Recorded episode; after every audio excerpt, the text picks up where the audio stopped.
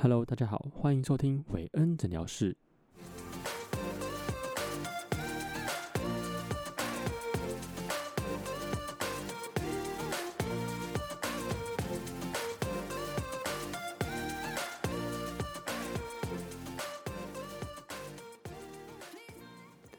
Hello，大家好，欢迎回到韦恩诊疗室，我是韦恩。第二集上线后，我分享给了蛮多好朋友跟家人。那其实为什么不发在譬如说 Facebook 上让大家知道呢？其实，呃，这有点点，呃，有有有点犹豫啊。就是说我还是想要用一个比较自然的方式，呃，让我的听众越来越多。所以呢，我分享其实真的就是那呃那几个朋友跟跟一个不错的亲戚。那分享出去的当下，其实非常的呃有点害羞啦，那也有点紧张，就是说不知道大家听的感觉会是怎么样。那呃，我觉得大家都很棒，就是谢谢你们，就是你们都会自己去找时间听，而且有的还一直听一直听，我觉得 OK 就很呃很感谢很感谢。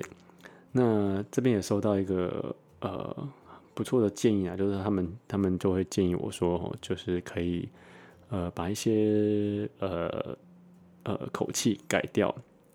或者是说有一些呃口头禅啊，比如说一些不当的词语啊，对吧？所以我就尽量我尽量改。那因为其实我也知道，就是我的呃我的这边的性质呢比较不一样，所以我可能也不太适合讲太多脏话之类的。那我其实有收到呃一个亲戚他的一个讯息哦，就他听了我的 podcast，他一二集都有听。他其实他是一个从小很疼我的长辈，那他已经在国外，因为他嫁嫁到国外，那他呃很久很久没有回来，所以呢他他我觉得就是我们其实都保持联络，嗯，我就想说。呃，这个东西我觉得可以给他听。其实一方面呢，我也觉得说他在国外也也比较怕他无聊啦，那给他听听看。那他以前呢，也在我的工作上也给我很多建议，所以我觉得应该也可以从他那边得到不错的建议。那他给我一个回应，就是其实让我蛮感动的，就是说他他说他感觉好像呃听我 podcast，好像有人在身边陪我聊天的感觉，就是有家人在身边的感觉。那他觉得，呃，我可以讲话给他听，他觉得很温暖，所以我觉得听到他这样的回回馈，我觉得很感动。就是说，呃，他就是，嗯嗯，因为婚姻嘛，所以他嫁到了美国去。那其实，在这么长一段时间呢，就呃，阿公阿妈也都陆续的离开了，所以我觉得他。我自己认为呢，就是一定有一些些的遗憾在心里面。那其实，其实我们的大家庭里面的感情其实算是蛮好的哦。那虽然说他有时候讲话是比较直接，有时候会对某些家人，呃，有可能会不小心造成一点伤害啊。但其实，呃，因为我跟他非常非常的熟，啊，因为他从小很疼我嘛，所以其实我很了解他。那其实他自己有分享一篇故事给我，我觉得我整理好，嗯，我先去先把它整理好。那我自己做了一个消化之后，呃，我再用我的观点来分享给大家。那我之后会找一集来来录这这个这个故事哦。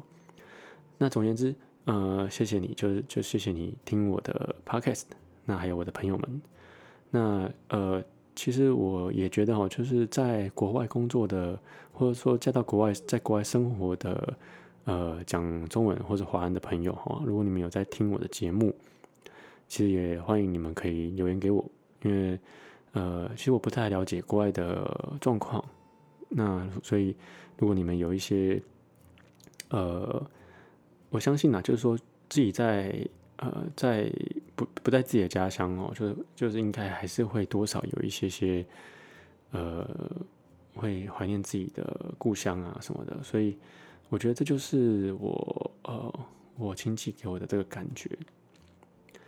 OK，那我现在其实从我的后台的数据，呃，可以我看到下载次数慢慢有在提升。那我希望呃，当然是除了你们之外呢，也有一些呃听众加入，那大部分也都是来自 Apple Podcast，呃，所以其实你们也都可以做评论，或者是可以留言给我，所以可以的话，呃，欢迎大家分享一下你们的故事，或者你们想说什么，甚至是你们如果想要抱怨啊，或者说你们有一些呃想找人聊，然后不知道要要跟谁聊，就是我觉得你要留给我，那我可以讲给你听。其实这是一个不错的。呃，算是心情分享的方式。我我自己之前就有留言给其他的 podcast，那当那个 podcast 念到我的留言，其实我当下是蛮开心的。好，那就不多说了，我们今天就来开始今天的主题哦。我们今天的主题叫做“女生结婚后跟公婆一定不和嘛”。那其实这并不一定是完全在讲女生哦，就是我觉得男女都有可能会遇到。因为这就是跟对方的家庭去做生活，那很有可能会遇到的一些摩擦。那我这边用我的呃自己的故事来分享给各位。那其实这个问题呢，很多朋友其实在我结婚之后都一直在问我。那从学生时代，我们我们不是大概，其实大概在高中、大学，其实大家都。还蛮向往谈恋爱的嘛，应该大部分的人都有谈恋爱，对，所以在谈恋爱的时候，其实大家大家对婚姻呢，或呃都有都有一种幻想，还有跟组一个家庭，其实都是蛮有憧憬的。呃，像我自己都就是还蛮有还蛮有这样的感觉，就是可能跟我的背景也有点关系啦。那但大家联想到结婚。通常都会说：“哎，我以后结婚才不要跟公婆住啦，什么的，或是说遇到恶婆婆怎么办呢？”那其实这真的是有很大层面的，就是刻板印象在里面。那其实我们平常哦，其实都会被被那种连续剧影响，因为基本上连续剧你不不演的比较极端一点，你就你的故事就就没有张力嘛，所以。基本上，我们常常看看多了这些节目之后，你的你就会以为说，哎，其实现在社会就是这样子。那另外一部分呢，其实大家大家通常也会觉得说，呃，也不喜欢再去过以前的那种，比如说自己的长辈以前在结婚的时候遇到一些不平等的待遇，就像我自己妈妈，她就有跟我分享一些故事。那听自己也是真的，这些就是听了一些真实故事之后，就变成说对这种事情更更坚信不疑了。所以呢，基本上，假如今天结婚，呃，不管是男生去女生家住，或者女生去男生家住，基本上大家都会比较不是首选。如果说在你的呃经济呃条件许可情况下，还有你的工作。工作的一些，比如说你找人要通勤啊，你你自己搬出去住不会影响的话，基本上这些都是一个首要的考量。所以，假如说今天，呃，如果说不是一些呃状况的话，基本上很少人会愿意要跟公婆住了。我是这么我是这么认为。那其实，毕竟呢，现实面，呃，就除了经济能力之外呢，我自己就也碰到过。很多呃需要去考量到的地方，像是一方面我自己妈妈身体不是那么好，所以呢，我呃如果说我一结婚就要搬出去住，那她怎么办？对，所以再就是说，除了自己的父母或者是说呃岳父岳母那边需要照顾的的情况下，还有可能会有呃我们我们自己就为未来的打算，未来生小孩啊去做规划。所以，我们其实最后，我们我们搬出来也是经过了一番的呃考验。那其实我们一开始有考量到，就是为了小孩的部分，我们有想到说，如果说在自己家里啊，我我我妈妈能不能带？那搬出来要怎么要怎么呃接送小孩？其实这都是很有可能会遇到的问题。所以基本上还是会有很很大机会，结婚就还是要跟公公婆婆住。或者是说男生也会有机会要跟岳父岳母住，那我自己呢，其实就有一段时间，就是在我老婆坐月子的时候，她呃，因为她那个时候坐月子，就是我的岳母，她主动的跟我们说，她要帮帮我们坐月子嘛。那其实我听到是觉得蛮开心的，因为其实坐月子，如果说是去住月中，真的是不便宜。那我上上次有讲到嘛，就是说如果可以的话，就要去住月中，这个是铁律。OK，或者是请月嫂，因为其实现在的长辈，其实他们，呃，大家应该也知道啊，现在很多的传统，其实大家都已经越来越随性了嘛，所以，呃，他们相较之下，他们也也会忘记很多一些，比如说月子该怎么做。所以基本上他们的初衷都还是会觉得说，哦，因为还是想要尽一份力来帮帮你们，然后省钱。那第二个呢，他们不外乎就是想要抱孙子嘛，对不对？所以，呃，这个，但是我为什么会这样经营呢？就是说，嗯，呃，我自己的经验呢，就是呃，不是不是很好啦。好，那我我我继续讲下去。那那个那一个月，我就是因为他要帮我老婆坐月子嘛，所以我就等于说我们全家搬到呃我岳父岳母家。那其实我真的很能体会哦，就是那种嫁进人家家的那种感觉。但我先说，我岳父岳母其实人真的很好，就是他们对我非常的客气，他们也不会要我跟我拿钱，但我有我我我会塞钱给他们，毕竟在那边过一个月，那他们也。不太会去干涉我我们的生活，比如说我吃完饭想要干嘛，他都 OK，就是基本上嗯不会管我就对了。那为什么我还会有一些些的嗯不能说不满，就是不太舒服呢？嗯，我想他当时的状况其实也比较特殊呢，就是因为我们有有小孩嘛，不完全只是我们我搬过去住，是因为我们还有个小孩要照顾。那其实对小孩要照顾，我跟我老婆是很有想法的。就是呢，嗯，我我本身很有主见，所以我我我也我老婆其实也蛮有主见的。所以我们对小孩其实我们有定了一套规则，就是呢，我们尽量呃，比如说几点要喝奶，然后几点要睡觉，然后睡觉的时候一定要在床上睡，就是他的婴儿床，然后呢不准抱着睡，然后因为我们我们怕小孩会依赖嘛。我们我们认为呢，假如说，呃，你如果说你要抱着小孩睡，一定小孩一定会比较安心的入睡，这是一定的。但是呢，你能抱多久？对你可以抱着他一整天嘛？如果不行的话，那你现在没有办法抱的情况下，那是不是妈妈要来抱？那你把他抱睡了，OK？那你放下去，那下一次你不在的时候，是不是都要妈妈来抱着睡？那妈妈还有别的事情要还还要做啊，她要泡奶，要洗那些有的没的，然后她的伤口也要恢复，所以基本上她其实我们这样的规定，这样子定样的规则其实是有道理的。这是一派的说法啦。那其实当然也有另外一派就觉得说，就是呃所谓的呃挂奶，挂奶叫叫做什么？就是说它比较比较适合像是呃母乳亲喂，就是说。嗯，因为母乳亲喂，它它随时可能都会饿，那你也不知道它喝多少，因为你母乳没有没有刻度嘛，没有 CC 数，你也不知道它喝多少，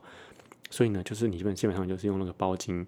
呃，背巾背着，你就整天挂着，他想喝就喝，他想喝就拉开给他喝，所以这但是我们不是啊，而且我也认为这个方法其实女生真的会超累的，所以这个方法我们没有走，我我们就其实而且我们母奶其实并没有喝太多。这边呢，其实呃，有些妈妈不认同的，但是其实老实说，现在的奶粉都做得不错，所以我觉得呃自己的选择，所以我我们现在现在小孩也养得不错，所以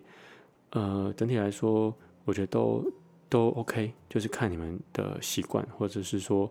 你们怎么样方便就就去做，因为我觉得现在都没有一定了。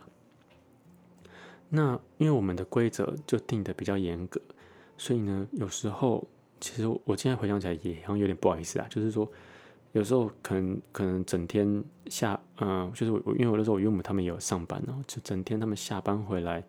然后我们就已经让小孩子睡了，因为他们其实基本上一两个小时就要睡，所以然后起来他刚好起来的时间，他们换他们睡，那他们又不可能再起来特别要来看他一眼。所以基本上有很多天，就是那个三十天里面有很多天是他们可能有一两天是看不到小孩的，就明明住在同一个屋檐下，他们看不到小孩，所以他们其实嗯会尽尽他们的嗯反正想尽办法哈，就是要来，就是那天就是要，因为他们其实就很期待要看到小孩嘛。所以他们会用尽各种方法，就是诶，叫小孩一哭，他就跑出来说啊啊，安诺啊啊，又怎么了啊？怎么怎么又哭啦什么的？而且是说真的，我我也不知道怎么了，因为所以这就是我们会起争执的一个一个导火线啊。就是说，我记得有一次是我在帮小孩洗澡，然后洗澡，因为小孩子一呃小孩子他一开始怕那个水嘛，就他嗯还不知道不知道要怎么洗，应该说我也不太熟练。所以呢，一放下去他就哭，那哭完之后我就赶快洗一洗，赶快洗，赶快抱起来，把它包好之后他就不会哭了。那那那一次洗澡呢，我岳母就是在旁边，他也很他也很紧张，他也想帮忙，但是因为是我在洗，所以他尊重我，他也没有没有呃来插手。但是呢，他就他就一直在旁边说：“哎呀，爸爸怎么一直把你洗到洗成这样，一直哭一直哭哦什么的。”所以我就觉得呃那。就是你可以先先不要打扰我，但但是我没有讲啊，我是觉得说，因为我我其实对长辈还算蛮有礼貌的，但是当下我的感觉就是很差，我就觉得说我也还在学习啊，啊你你你也没有办法教我什么，那那你可不可以先让我呃专心把把把宝宝处理好？那他所以那那个时候其实我就有点点呃情绪。但是我并没有去，就是去回嘴什么的，因为我我都是透过我老婆去去抱怨嘛，所以那个时候我就跟老婆说，就是，嗯，以后我在洗澡的时候可不可以，就他们先不要过来这样子。那其实我觉得现现以现现在来说，当然都没差，因为现在就是，哎，你要洗你就带就带带去洗。但是那个时候，我觉得就是像我之前提到，就我们其实对小孩，就是刚出生的时候，其实就。嗯，蛮呵护的，就有有点占有欲。那其实也是像刚刚提到，就是每次小孩哭的时候，他们不是都会问怎么啦？所以其实我觉得自己因为也是新手，所以真的你每次问我，完全都没有办法回答你。那我我也不太喜欢那种被问到我哑口无言的那种感觉，所以而且我也不想要用那种不礼貌的方式回嘴，所以呢。就变成说，我我们一方面要面对照顾小孩，那一方面呢又要面对长辈，就是说他们很他们啊用尽方法要来看看小孩。那再来就是说，我自己呢也是，嗯，在一个我不太熟悉的空间，所以我其实我心里的心里的压力也是蛮大的。像是我呃，可能我吃饱饭啊，吃饱饭的话，一般的话，可能我在家我就呃翘脚看电视。好，那就可能穿着内裤走来走去，但是在别人家，就毕竟还是别人家，所以我吃完吃饱饭啊，洗好澡，我就躲回房间啊，就跟小朋友在房间，那我就可能就划划手机，就真的没什么事做。然后呢，因为有时候要工作嘛，有时候工作我就可能就搬一张桌子哦，就在走廊上，然后就工作，其实就是感觉很没有自己的空间的感觉。但其实这部分其实我我不是要抱怨，然后就是我是就是真的当时有这样子的压力，所以呢，其实，嗯，换个角度想，现女生要嫁到我的家里的时候，其实我就觉得当时其实我并没有这样的感觉，而是直到过了结婚一年后，我自己去他们家住的时候，才发现说，哦，原来是这样子，就原来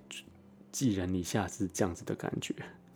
而且其实他们对我真的是很好哦，就是他们也不排斥啊，不排斥说，哎，你吃饱来看电视啊什么的。但是我就觉得，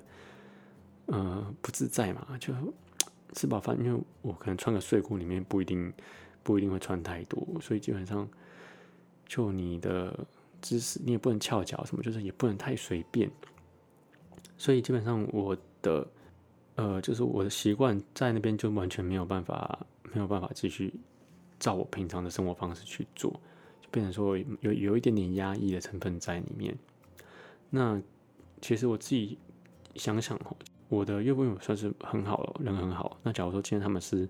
很很机车的长辈，对，那这样子会这样子可能我住不了几天就就爆炸了。所以呢，其实听到这边，如果呃你们也有遇到呃即将要面临婚姻啊，其实我觉得都可以去尝试的去对方的家里住一段时间看看，因为我觉得真的要亲身去体验之后，才能够深刻的感受到，哦，所以可以避免到很多不必要的争执，因为你已经可以呃站在对方的立场去思考。OK，那我们休息一下。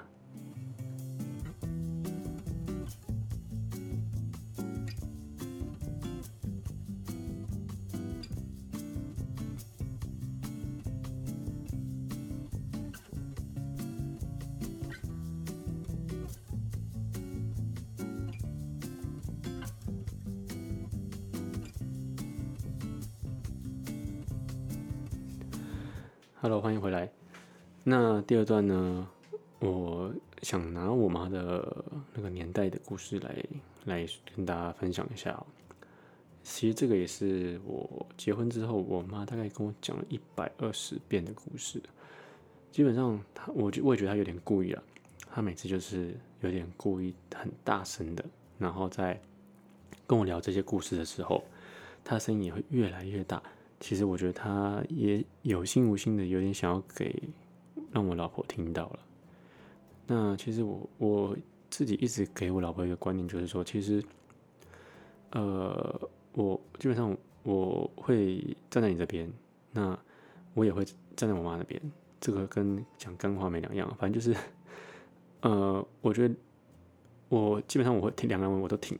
然后我不会让嗯啊其中一方去受委屈就对了，所以。呃，我也会希望他们可以有什么事情都能够透过我去去传达，而不是直接去杠上，因为其实这个是呃很不好的事情。那我也了解了，他们我妈那个年代，其实她会有这些观念，其实，嗯，那真的算是有点时代的眼泪啊。他们那个时候其实女权并没有那么被重视，甚至是两性平权都。没有什么人提出，因为是那个时候是没有这样的观念的。那个时候就是重男轻女，对，呃，那是一个很家常便饭的事情。所以我经常认为呢，呃，两个时代的事情怎么能放在一起谈呢？但其实长辈的习俗跟以前的观念多多少少还是有一点点的道理在里面。我指的真的就那么一点点，对，真的一点点而已。我妈当初结婚前哦，她其实是完全没有去我爸家住过。她不像我们现在啊，现在基本上结婚前，嗯，大部分都同居过了。对，所以呃，现在的结婚，我觉得离婚率应该不能那么高才对，因为你们已经先相处过，先一起同居过。但我觉得。或许这个数字事实上并不算高，因为以前是有一点点时代的呃或者一些传统的压力在，所以当当时他们可能就算想离婚，或者是说有一些些出轨等等的，他们并不敢提出来，就是被那个环境所所压抑了。OK，那么我们继续聊我妈他们的时候的情况哦，就是其实那个时候我记得我妈有提到，就是嗯我外公在结婚前有叮咛他。要想清楚哦，就是这个碗不好捧哦，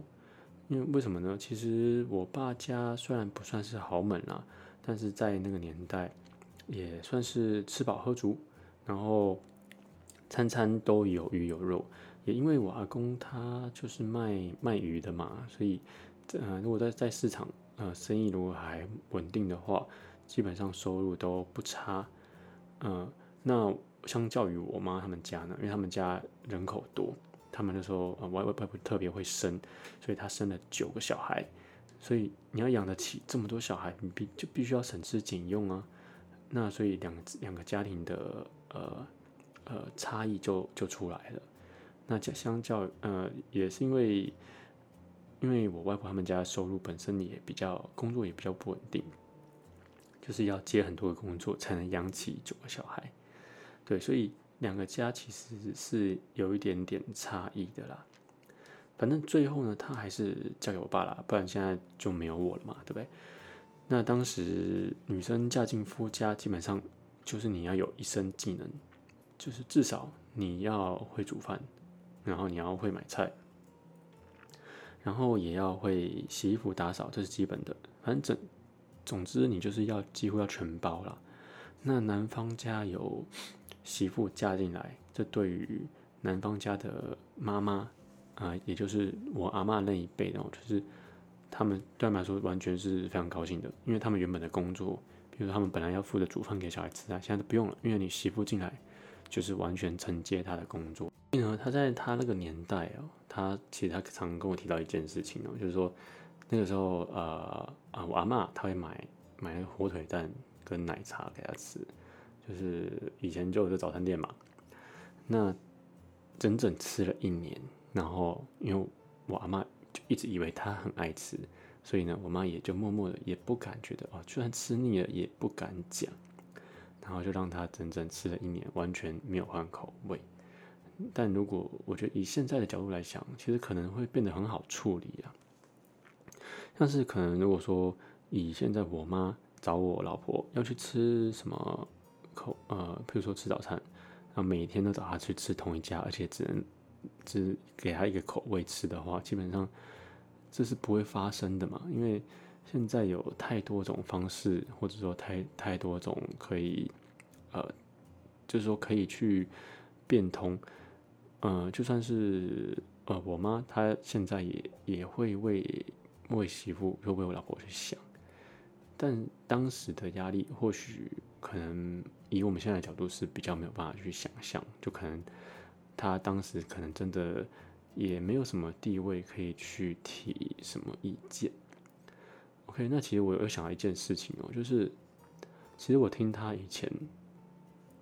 以前其实像打扫就是拖地，并没有什么好神拖，以前就是抹布直接跪下来。就是一块瓷砖一块一块擦，那